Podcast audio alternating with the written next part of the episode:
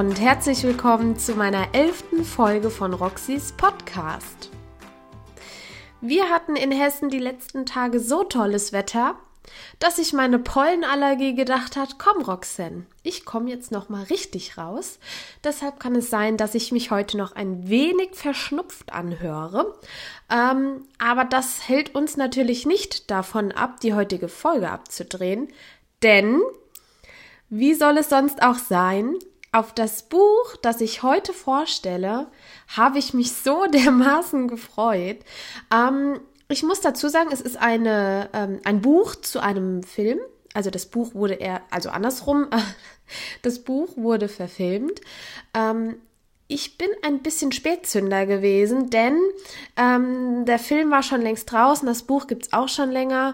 Ähm, und ich bin durch das Cover so aufmerksam auf das Buch geworden und bin so oft dran vorbeigelaufen und habe mir gedacht, ach ja, beim nächsten Mal, wie es halt so ist in der Buchhandlung. Ähm, ja, und jetzt, ähm, seitdem ich beim Bloggerportal angemeldet bin, ähm, habe ich natürlich noch weitere Möglichkeiten, an die Bücher ranzukommen. Und die hatten das natürlich da. Und dann habe ich es natürlich auch angefragt. und ich habe es genehmigt bekommen und habe es jetzt als Rezensionsexemplar zugeschickt bekommen. Ähm, also das ist halt schon ein paar Wochen her. Ich habe das Buch zwischenzeitlich natürlich gelesen, bin so positiv überrascht. Also, aber dazu kommen wir ja dann am Ende. Ihr wollt jetzt bestimmt wissen, Roxanne, von welchem Buch redest du?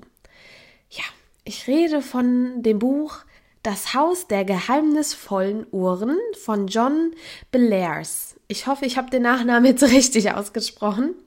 Erschienen ist das Buch im Heine Fliegt Verlag und wie gesagt, wurde verfilmt. Die Verfilmung ist aus 2018, meine ich. Ja, 2018, genau. Das Cover, also ich habe die Version aus dem Film erhalten, sage ich jetzt mal, mit dem Filmcover. Man sieht äh, die, die grau hinterlegte Villa. Von, hin, von innen ist alles beleuchtet, der Mond scheint. Ähm, ein Junge steht vor einem Tor und man sieht, wie aus dem Eingang äh, goldenes Licht auch nochmal ihn so reinzieht. Und ähm, wirklich sehr, sehr, sehr, sehr schön gestaltet. Natürlich die Halloween-Kürbisse noch vor dem, vor dem Tor aufgereiht. Also ähm, es ist total ansprechend und die Buchrückenzusammenfassung hat mich direkt abgeholt sozusagen. Und ich konnte nicht anders und ich bin so, so, so positiv überrascht, dass ich euch jetzt dran teilhaben lasse. Also ich bin ja persönlich jemand, ich bin so mit ähm, Buchverfilmungen, ah, so ganz, ganz, ganz vorsichtig. Aktuelles Thema After Passion. Ah, die Bücher waren der Hammer, die waren ja damals daran schuld, dass ich wieder so wirklich schlimm mit dem Lesen ähm, angefangen habe.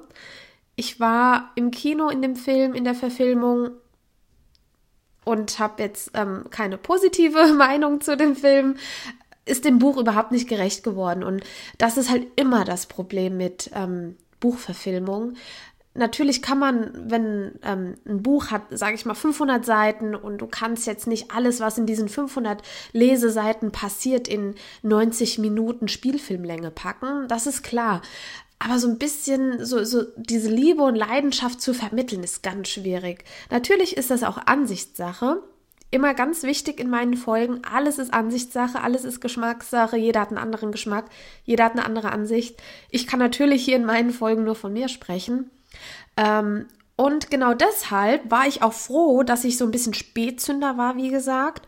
Und ähm, zwar wusste, dass das ähm, Buch verfilmt wurde, aber ich erst auf das Buch gestoßen bin und somit erst das Buch gelesen habe und dann den Film geschaut habe, weil somit bleibt mir halt immer dieser Eindruck vom Buch und die Bücher sind einfach immer besser. Das können wir, le wir, wir Leseratten unter uns einfach so, ähm, da können wir die Hand dafür ins Feuer legen. und ähm, um euch jetzt nicht länger auf die Folter zu spannen, würde ich jetzt einfach mal die Buchrückenzusammenfassung vorlesen, damit ihr so einen kleinen Einblick in die Story von Das Haus der geheimnisvollen Uhren bekommt. Legen wir mal los. Finde die Uhr oder die Welt geht unter. Der zehnjährige Louis liebt das Haus seines Onkels Jonathan. Es ist uralt, riesengroß und nachts spukt es sogar. Louis kann es kaum erwarten, hinter all seine Geheimnisse zu kommen. Doch dann erfährt er, dass in den Wänden eine magische Uhr tickt. Der frühere Bewohner des Hauses, ein böser Zauberer, hat sie dort versteckt. Als Louis in der Halloween-Nacht selbst zu zaubern versucht, beginnt die Uhr schneller zu ticken. Und plötzlich droht allergrößte Gefahr. Also, wenn das nicht vielversprechend klingt, weiß ich auch nicht. Also, ich war direkt in den Bann gezogen und ähm, wie gesagt, ich konnte die Finger nicht davon lassen, obwohl ich es immer habe liegen lassen, aber ich hatte es jedes Mal, wenn es irgendwo Bücher gab, ich in irgendeiner Buchhandlung war, ähm, immer in der Hand, weil es mich einfach so angesprochen hat und ähm, ja, ich äh, weiß ja, was auf euch zukommen wird.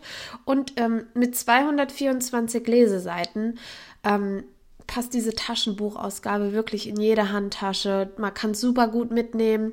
Ist kein Hardcover, wie gesagt, Taschenbuch und ähm, ist wirklich ganz schnell durchgelesen. Also es ist so wunderbar geschrieben. Und ähm, um euch auch davon zu überzeugen, dass es wirklich so toll geschrieben ist, wie ich hier gerade die ganze Zeit behaupte, lese ich euch jetzt mal ein bisschen was vor. Los geht's. Louis Barnavelt rutschte unruhig hin und her und wischte sich die feuchten Handflächen am Sitz ab.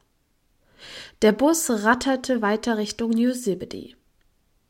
Es war ein warmer, windiger Sommerabend des Jahres 1948, jedenfalls im Freien. Louis sah, wie sich die monderhellten Bäume draußen am Fenster vorbei bewegten, aber das Fenster konnte man, wie alle in diesem Bus, leider nicht öffnen. Er sah hinunter auf seine blaurote Korthose, eine von jener Art, bei der mit jedem Schritt der aneinanderreibende Stoff ein Geräusch machte. Er hob seine Hand und strich sich durchs Haar das in der Mitte gescheitelt war und durch sein Wildwurzöl fest am Kopf anlag. Die fettigen Finger wischte er sich wieder am Sitz ab. Seine Lippen bewegten sich geräuschlos, und er sprach ein Gebet, das er während seiner Ministerarbeitszeit gelernt hatte. Qui tu es, dues, fort window, mea, qua me repolitesti, et quer tristi ineco, dum afflict me inimicus? Da du, o oh Herr, meine Kraft und meine Stärke bist, warum hast du mich verstoßen und warum bin ich mit Sorgen beladen, während der Feind mir droht? Er versuchte sich an andere Gebete zu erinnern, doch das einzige, das ihm noch einfiel, drückte wiederum nur Zweifel aus. Quer trisites es anima mea, et quer contrubas me? Warum trauerst du, meine Seele, und warum quälst du mich? Es kam Louis vor, als bestünde alle seine Gedanken in diesen Tagen nur aus Fragen und Zweifeln. Wohin werde ich fahren? Welchen Menschen werde ich begegnen? Werde ich sie mögen? Was wird mit mir geschehen? Louis Barnavelt war zehn Jahre alt. Bis vor kurzem hatte er noch mit seinen Eltern in einem kleinen Stadt in der Nähe von Milwaukee gelebt. Aber sein Vater und seine Mutter waren eines Nachts bei einem Autounfall ums Leben gekommen, und jetzt war Louis auf dem Weg nach New Zebedee, der Kreisstadt in Calhoun Country in Michigan. Er sollte bei seinem Onkel Jonathan wohnen, den er noch nie in seinem Leben gesehen hatte.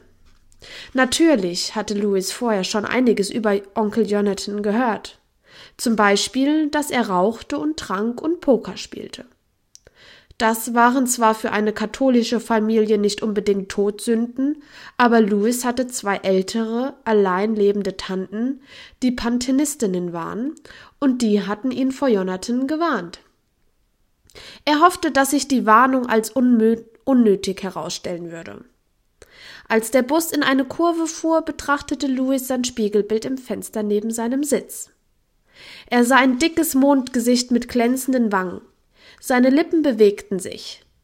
Louis fing wieder an, seine Ministergebete aufzusagen, diesmal allerdings, um Onkel Jonathan schon jetzt günstig auf ihn einzustimmen. Judy Camille, Deus, richte mich, o oh Herr. Nein, richte mich nicht. Hilf mir lieber, ein bisschen Glück zu haben. Es war fünf vor neun, als der Bus vor dem Hemso Rexel Drugstore in Yosemite hielt. Louis erhob sich, wischte sich die Hände an der Hose ab und zerrte an dem gewaltigen Koffer, der weit über das stählerne Gepäckgitter hinausragte.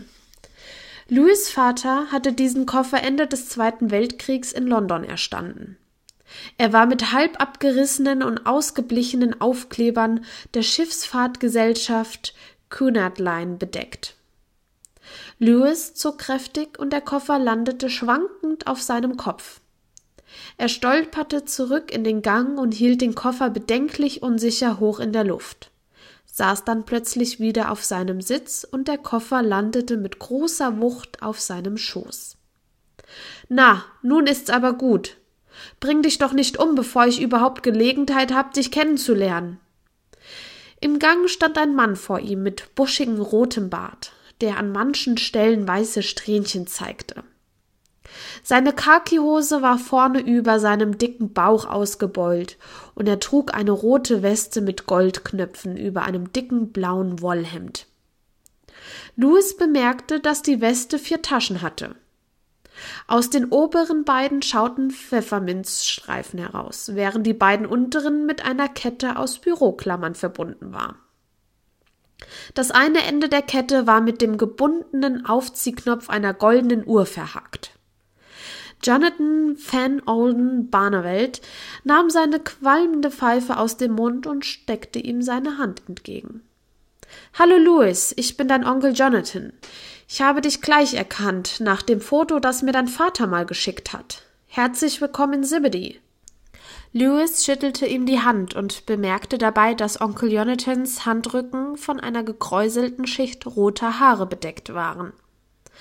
Sie reichten bis zu seinen Manschetten und verschwanden dann darunter. Louis fragte sich, ob Onkel Jonathan wohl am ganzen Körper so rote Haare hatte. Jonathan nahm den Koffer und stieg die Stufen im Bus hinunter. Donnerwetter, ist der aber schwer. Da sollten bessere Räder darunter sein. Huch, mal ehrlich, hast du ein paar Ziegelsteine von eurem Haus mitgebracht?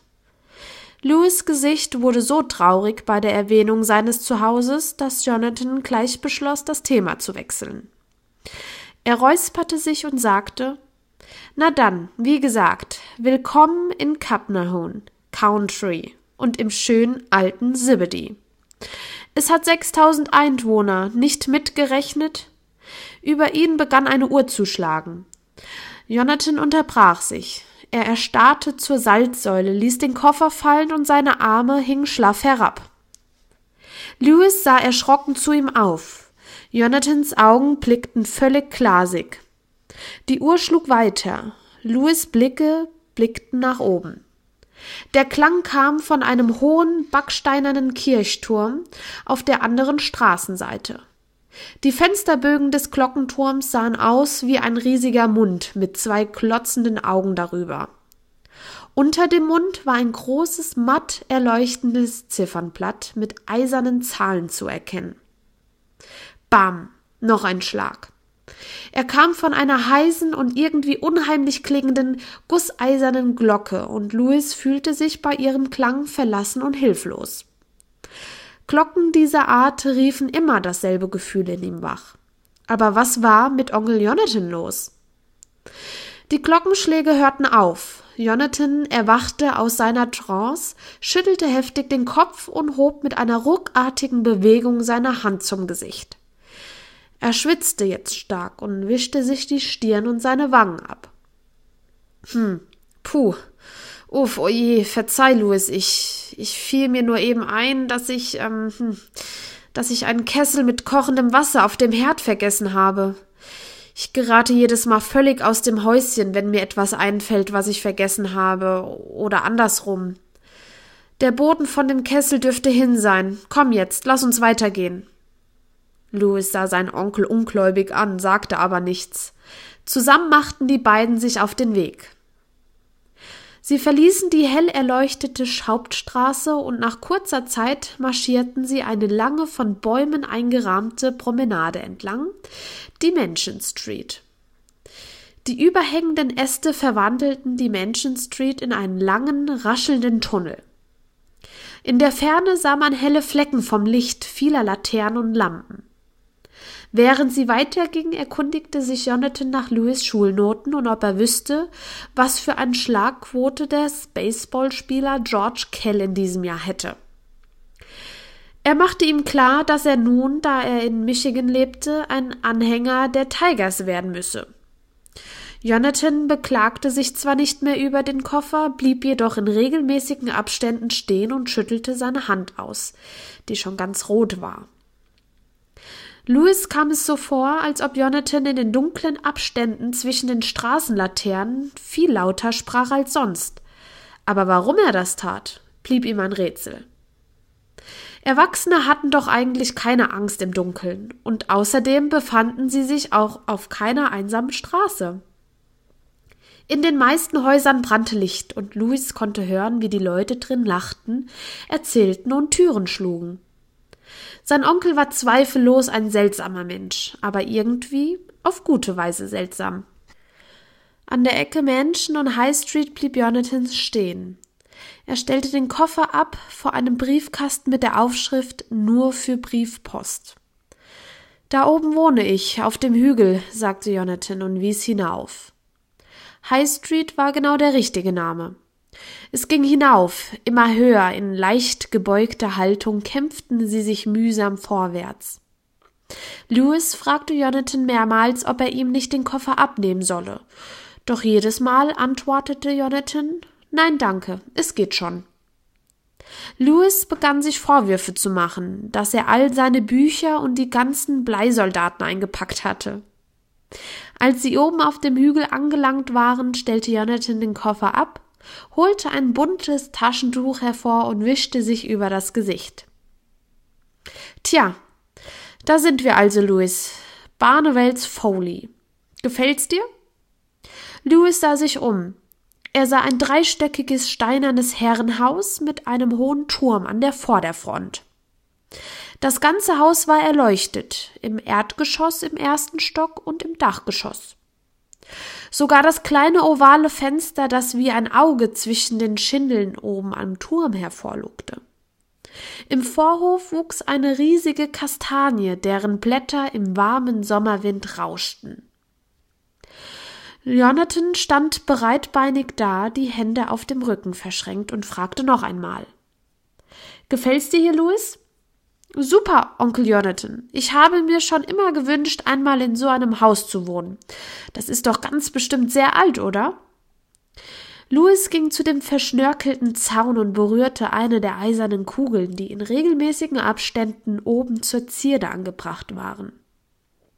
Er starrte auf das Schild mit der Nummer 100, das rot beleuchtet war. Ist es auch wirklich da, Onkel Jonathan? Ich meine das Haus. Jonathan beobachtete ihn mit seltsamem Ausdruck. Ja, ja, ja, ja, natürlich ist es wirklich da. Lass uns hineingehen. Jonathan hob die Schlaufe aus Schnürsenkeln, die als Türriegel diente. Das Tor öffnete sich quietschend und Louis lief die Auffahrt hinauf. Jonathan folgte dicht hinter ihm mit dem Koffer. Sie stiegen die Freitreppe empor. Die Vorhalle war zwar dunkel, aber ganz hinten war ein Licht zu sehen.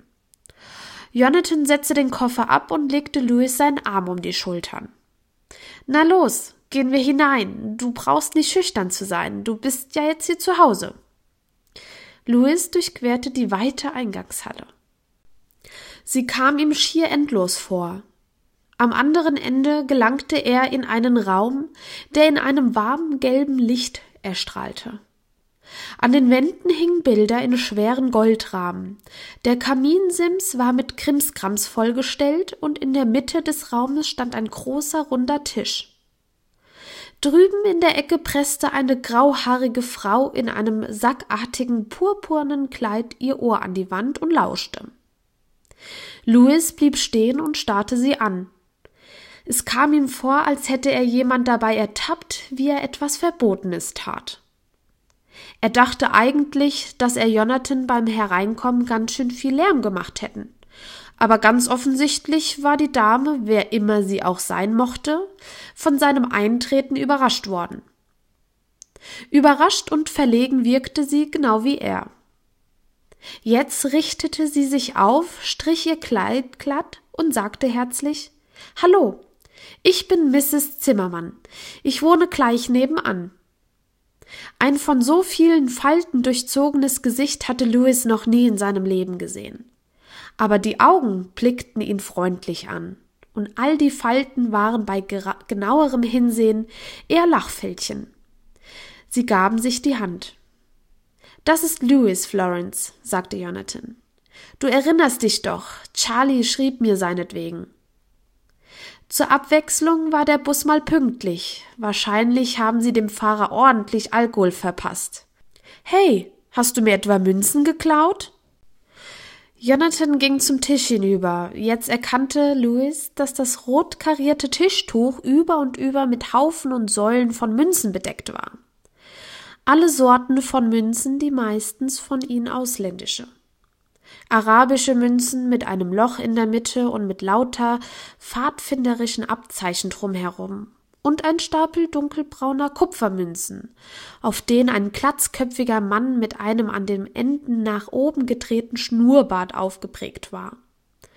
Es gab große, schwere englische Pennies, die Königin Victoria in ganz unterschiedlichen Porträts zeigten. Und es gab winzige silberne Münzen, die nicht dicker als ein Fingernagel waren. Er sah einen eiförmigen mexikanischen Silberdollar und eine echt römische Münze, die grün angelaufen war. Aber die meisten waren in goldschimmernden Stapeln aufgetürmte Messingmünzen mit dem Aufdruck Bon port ou fond. Louis fand den Spruch lustig, und weil er kein Französisch konnte, verdrehte er ihn in seinem Kopf so lange, bis Bonjour ou franc herauskam. Nein, ich habe nicht einen einzigen von deinen heißgeliebten Klimpergroschen gemopst, sagte Mrs. Zimmermann mit leicht gereizter Stimme.